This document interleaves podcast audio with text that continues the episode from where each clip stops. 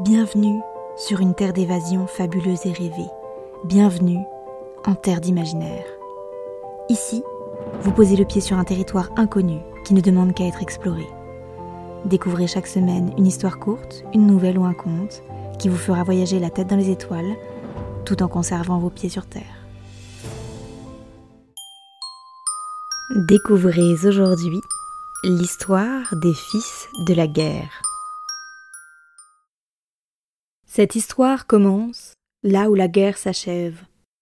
Alors que le règne sanglant du grand Vigoth prend fin dans les flammes et l'épuisement général des Azrak, une nouvelle menace apparaît là où on s'y attend le moins. Celle-ci prend naissance dans le berceau de deux jeunes garçons. Le premier se tortillait tel un ver dans sa couverture sale. Il était, malgré la bave qui coulait le long de sa tétine et son apparence ventripotente, le plus grand danger ne connaîtront jamais les Azrak. Son nom était Astar. Au même instant, à l'autre bout de la ville, se dandinait un autre garçon dans un berceau similaire. Il faisait entendre ses gazouillis à qui le voulait bien, et ses sourires illuminaient la pièce comme s'ils dévoilaient de petits soleils. Il se nommait Neva. Déjà, dès leurs premières heures de vie, une différence se faisait sentir et une vague de noirceur semblait s'emparer du premier logement. Certes, nés dans des foyers bien différents, Astar et Neva possédaient tous deux de grandes similitudes. Ils étaient ainsi tous les deux nés dans des familles aux revenus faibles, voire inexistants. De même, leur mère avait succombé suite à leur naissance, et leur père était absent. Des ressemblances choquantes qui s'arrêtaient pourtant là. En effet, leur caractère était aux antipodes l'un de l'autre, et leur éducation également. Astar fut élevé par sa tante, qui, après trois ans à subir ses humeurs, décida de le placer en maison de l'enfance. Neva, quant à lui, grandit avec peu, mais fut inondé de l'amour de son oncle jusqu'à la mort de celui-ci, à ses seize ans, âge auquel Astar avait déjà commis l'irréparable. Ils avaient à peine cinq ans lorsqu'Astar et Neva prirent connaissance de leur pouvoir. Le premier le découvrit bien malgré lui lorsqu'il tua par mégarde la gardienne de la maison où il résidait.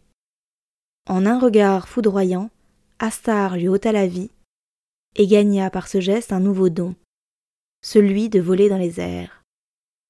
C'est à l'âge de quatorze ans qu'il réalisa ce dont il était vraiment capable. La mort des autres lui permettait de devenir un surhomme. Plus il tuait, plus il devenait puissant et redouté. C'est ainsi que lorsqu'il eut atteint ses seize ans, il put s'enorgueillir de six pouvoirs au total. Neva grandit plus paisiblement, et eut le malheur de découvrir ses compétences à son douzième anniversaire. Il souffrait alors d'une terrible pneumonie. Le médecin qui vint pour lui procurer des soins posa la main sur son torse. Cela eut pour effet de transférer le virus qui se trouvait dans son corps dans celui de son soigneur. Lorsqu'il comprit ce qu'il venait de faire, Neva chercha à tout prix un remède. C'est sa voisine de quatre-vingt-seize ans qui, face à son désespoir, lui offrit la solution. Elle prit sa main et la posa à nouveau sur la poitrine du médecin, puis déposa la main gauche du garçon sur son propre cœur. Il vit ainsi la vie quitter les yeux de la vieille dame pour venir sauver sa précédente victime, le médecin. Les deux jeunes garçons au destin similaire et aux dons semblables avaient donc décidé de mener leur vie de façon bien différente. La soif de pouvoir d'Astar fit replonger les Azrak dans une période sombre et despotique. Il n'était qu'un adolescent, et pourtant, il était devenu en quelques années l'homme le plus puissant du monde. C'est Neva qui découvrit le premier qu'il était lié au cruel Astar par le sang.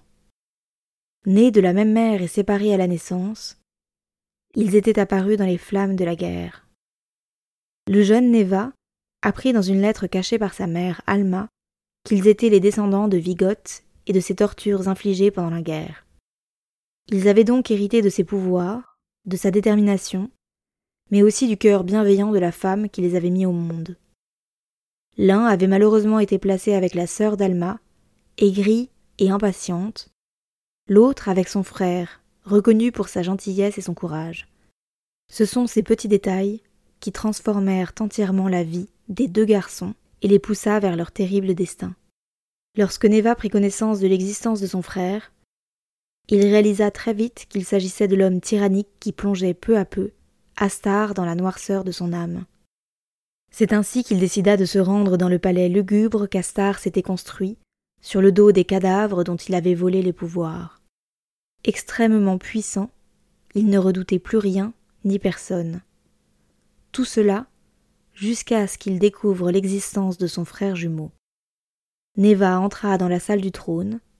Une odeur de mort y régnait déjà, comme pour annoncer la fin funeste qui les attendait. Leur ressemblance était frappante. Il ne suffit de quelques secondes à Astar pour comprendre leur lien.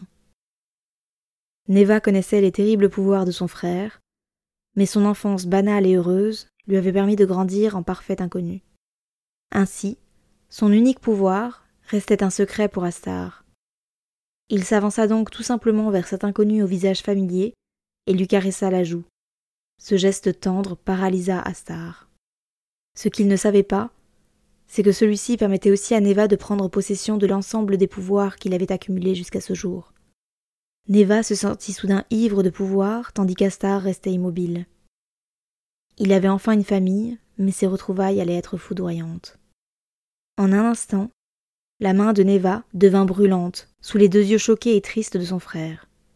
Il posa à son tour sa main autour du cou de son assaillant, mais il était trop tard. Une grande partie de ses pouvoirs avait été transférée à Neva. Un combat silencieux qui sembla durer des heures, mais qui s'acheva rapidement dans un dernier souffle commun. Ils étaient venus au monde ensemble, et ils le quittèrent au même instant. Leurs corps semblables dans la mort, et les larmes qui glissaient encore sur leur visage renforçaient d'autant plus leur ressemblance. Ces deux enfants innocents placés dans un monde en cendres étaient devenus de malheureuses victimes de leur famille et de leur environnement. L'on put se demander si l'histoire se serait déroulée autrement si le petit Astar eût été plus chanceux. Néanmoins, l'équilibre d'Azrak dirait le contraire, car il faut toujours la présence du mal pour faire exister le bien.